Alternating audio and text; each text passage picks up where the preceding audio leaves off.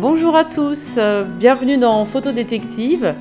Aujourd'hui, je vais vous raconter l'histoire d'une carte postale, ou plutôt je vais laisser la parole à Géraud Lebrumant, un Alsacien de 32 ans qui a une histoire fabuleuse de carte postale à raconter, puisqu'il a retrouvé les descendants des destinataires d'une carte postale qui a 100 ans.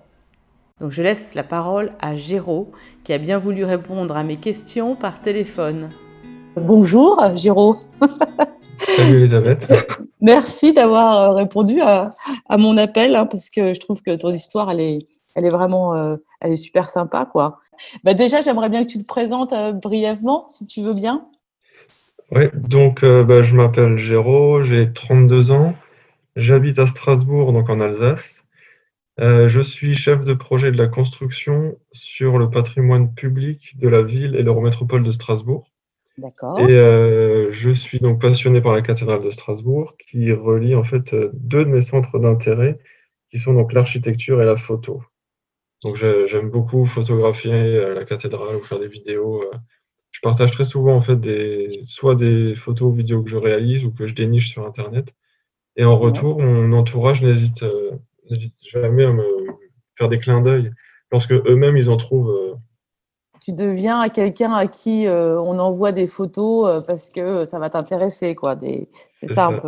J'ai même déjà eu des, photos de gens qui étaient en séjour en Irlande, au Japon, qui par hasard tombent sur une, une, toile ou une photo de la cathédrale de Strasbourg qui est vraiment reconnaissable parce qu'elle a une seule flèche. Enfin, toi, tu la vois puisque tu as vu la carte postale, mais pour ceux qui nous écoutent, donc la cathédrale de Strasbourg, ça a été euh, le monument le plus haut du monde, enfin le bâtiment le plus haut du monde pendant plus de deux siècles. Donc elle culmine à 142 mètres et elle a la particularité d'avoir qu'une seule flèche sur la partie gauche. Donc elle n'est pas symétrique, elle est vraiment, euh, elle est unique en fait. Donc on elle est unique au monde.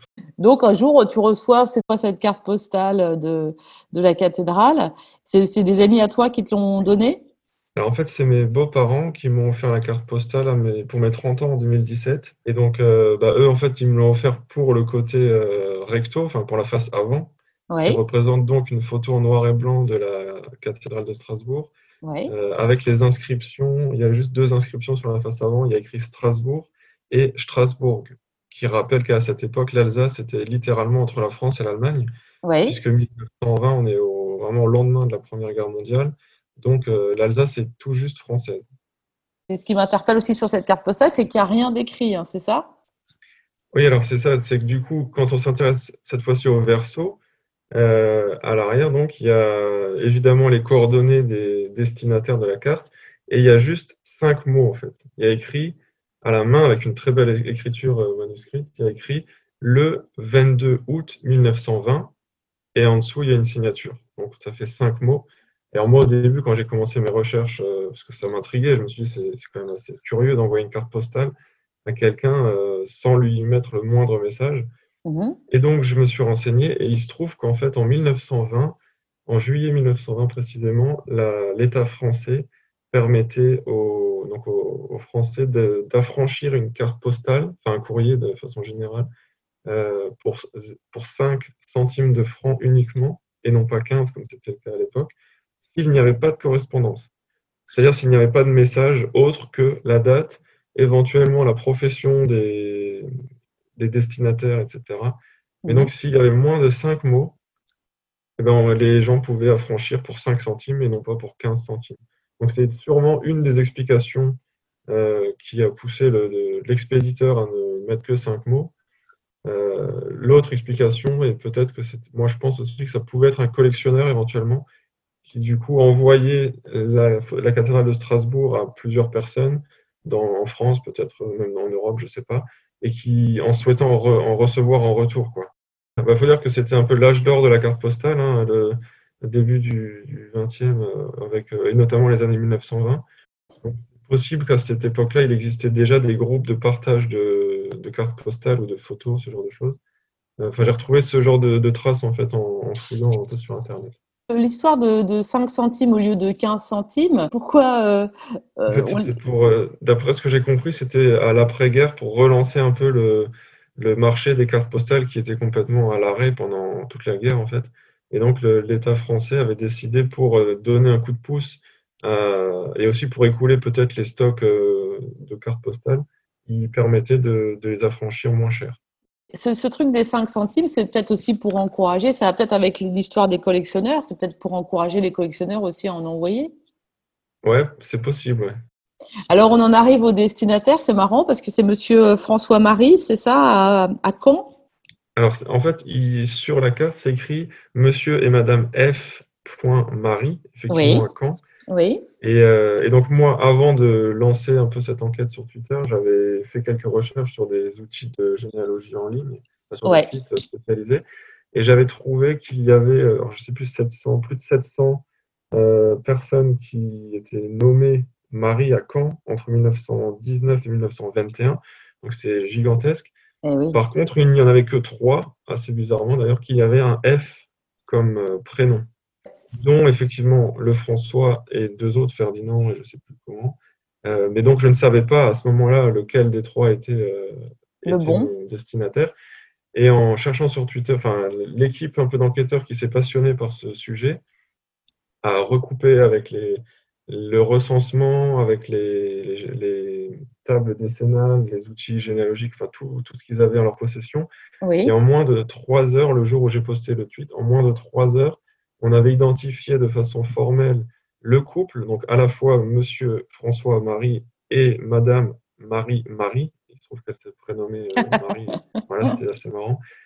Et, très rapidement, on a réussi à, retracer euh, leurs descendants, puisque c'était aussi l'objectif de retrouver des personnes encore en vie 100 euh, ans après. Et donc, on a, en 24 heures, on avait déjà une vingtaine de descendants identifiés. Et en 48 heures, on était à plus de 40 descendants sur cette génération. Donc, on a réussi à, redescendre, pour le coup, on n'a pas remonté, on a redescendu oui. euh, cette génération de, descendants. Oh, c'est impressionnant. Et sachant qu'on a donc retrouvé euh, et contacté même, euh, grâce aux réseaux sociaux, on a retrouvé la, plus âgée des descendantes encore en vie, qui a 85 ans. Oui. Et la plus jeune des plus, enfin la plus jeune des descendantes qui a deux ans.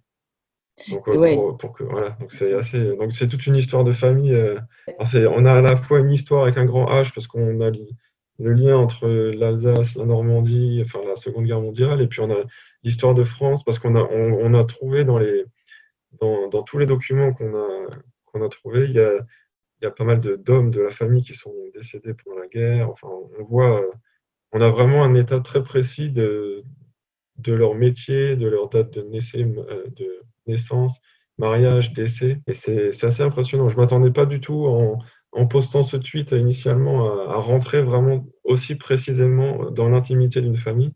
En fait, les archives du Calvados, elles sont très, très bien numérisées. D'accord. Ouais. Apparemment, c'est un des départements les, les, les plus, euh, les plus fournis en matière quoi, de généalogie. L'autre chance, c'était que les, les, les, membres de cette famille ont tous, enfin tous, non, mais il y en a beaucoup qui ont eu des métiers euh, où il y a beaucoup de traces écrites, comme des architectes, des notaires, des médecins, des avocats. D'accord. Il y avait beaucoup d'actes aussi, par exemple des actes de vente, de propriété. Donc on avait à chaque fois euh, monsieur un tel né le euh, domicilié à telle adresse. Donc on arrivait à recouper grâce aux différents actes qu'on a trouvés sur Internet, dans les archives numérisées, on a réussi à, à recouper aussi des, ou à retrouver des enfants, des, des branches qu'on ignorait au début de notre enquête le gros du boulot a été fait en 48 heures. Et ensuite, euh, assez bizarrement, les plus jeunes descendants, donc qui sont de la génération des trentenaires, on va dire, actuels, c'était les plus compliqués à trouver parce qu'ils sont sur aucune archive numérique, évidemment, puisque les, elles ne sont pas encore publiques, les archives euh, des jeunes. Quoi. Et donc, mhm. c'est grâce aux réseaux sociaux, du coup, qu'on a réussi à retrouver un grand-oncle qu'on a contacté sur Facebook et qui nous a donné le nom de sa grande enfin, un, grand-père, pardon, nous a donné le nom de sa grande tante à lui, qui est donc la plus âgée, qui nous a donné l'identité de sa petite fille. Enfin bref, lui nous a permis de, de en, direct en fait par message Facebook et sur les réseaux sociaux, il nous a permis de compléter l'arbre généalogique. Là, j'ai vraiment vu le côté bienveillant des réseaux sociaux et le côté généreux, puisque bah, beaucoup de gens ont pris du temps, se sont passionnés par le sujet, ont suivi un peu les, les, les avancées de l'enquête, parce que je postais régulièrement où on en était, le nombre de descendants, qu'est-ce qu'on avait trouvé d'assez intéressant. Et toi, de, de donc tu t'intéressais déjà un peu à la généalogie parce que ça, ça, ça, doit être quand même de plonger dans un univers euh, assez euh, particulier, non? Ou ça, alors, alors, du coup, euh, pas du tout. Moi, c'était vraiment à la base mon point de départ. Mon point de départ, c'était vraiment le recto de la carte. C'était la, la, photo de la carte de la cathédrale. il se trouve que la généalogie, bah, forcément, est arrivée très rapidement puisqu'en cherchant les destinataires, on, on rentre les, pieds dans, dans, la généalogie. Mais moi, j'avais jamais euh, fait de généalogie avant. C'est vraiment les, les j'appelle les, Sherlock, c'est mes enquêteurs, on va dire, qui se sont motivés autour de moi euh, sur Twitter, qui, qui, eux étaient pour le coup passionnés.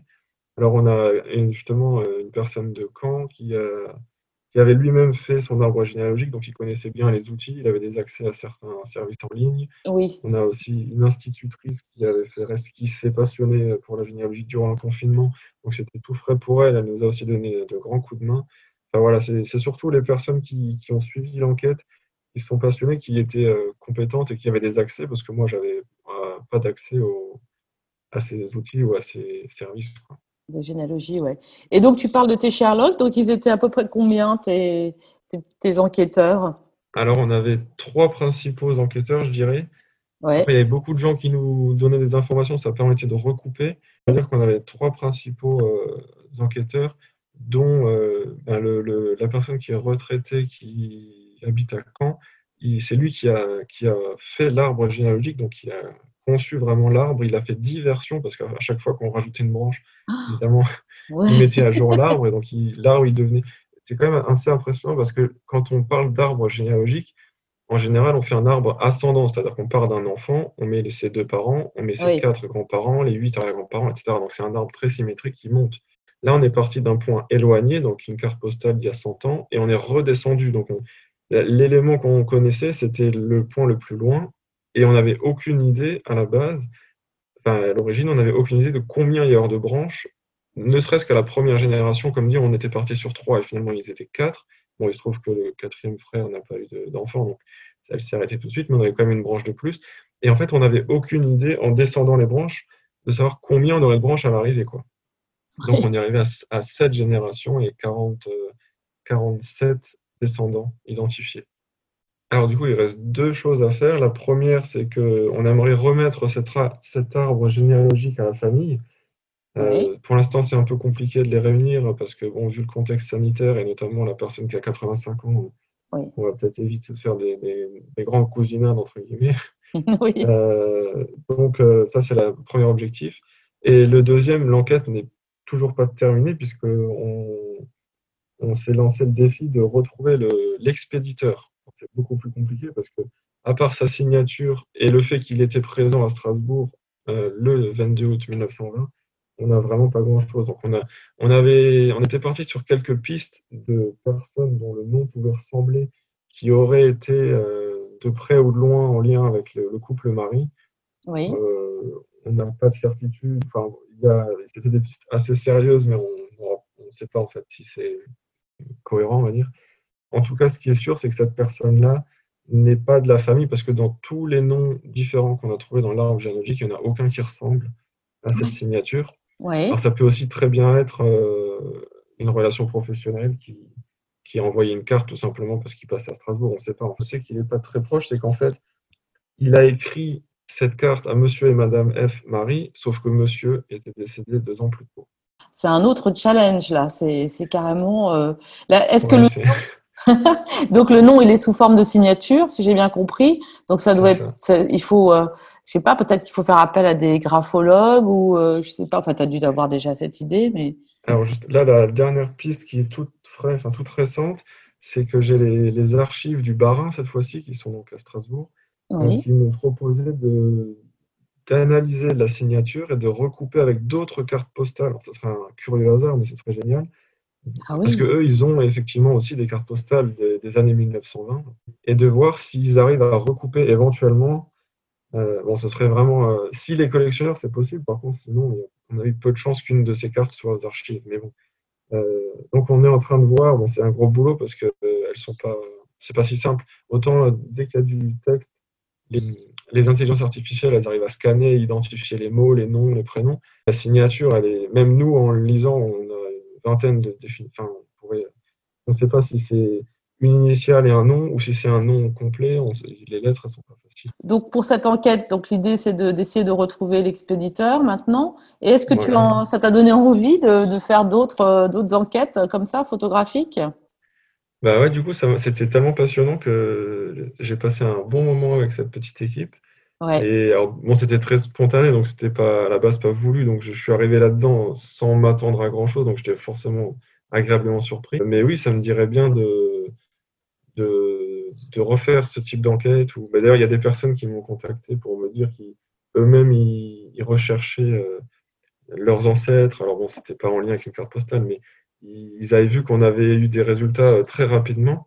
Oui. Et donc, ils disaient qu'ils étaient intéressés par peut-être qu'on fasse un article récapitulatif des bonnes pratiques, enfin des bons conseils, trouver ses, ses ancêtres rapidement grâce au, à Internet. Quoi à chaque fois que j'ai eu des publications, on a eu d'autres personnes qui sont arrivées dans l'enquête. Ouais, Et en plus, comme toi, du coup, tu es dans la région. Et oui. Euh, peut-être que quelqu'un va, va tilter ou va se dire euh, Ah, c'est génial, ou peut-être qu'il va se rappeler d'un truc, ou il va avoir une idée euh, en, nous écoutant il va avoir une idée par rapport à la signature ou j'en sais rien. Une idée à laquelle tu, n'as pas forcément pensé et euh, ni tes, Sherlock, mais euh, c'est vrai. qu'il y a des gens qui ont des cartes postales chez eux euh, et qui nous écoutent. De 1920, ce serait génial de la retourner et regarder si, si la signature ne ressemble pas par un plus grand hasard. Vous avez bien entendu le, message de Géraud. Maintenant, il s'agit de trouver celui ou celle qui a écrit cette carte postale ce n'est pas une mince affaire vu les éléments dont Géraud dispose, mais toutes les idées sont les bienvenues. Alors si vous avez un conseil à donner, une suggestion à faire, n'hésitez pas à me contacter. Donc Elisabeth Blanchet euh, via euh, Radio Sud Manche ou alors directement sur euh, Elisabeth Blanchet Burgo sur Facebook. Voilà, je vous remercie et je vous dis à très bientôt pour une nouvelle chronique de Photodétective. Merci à tous.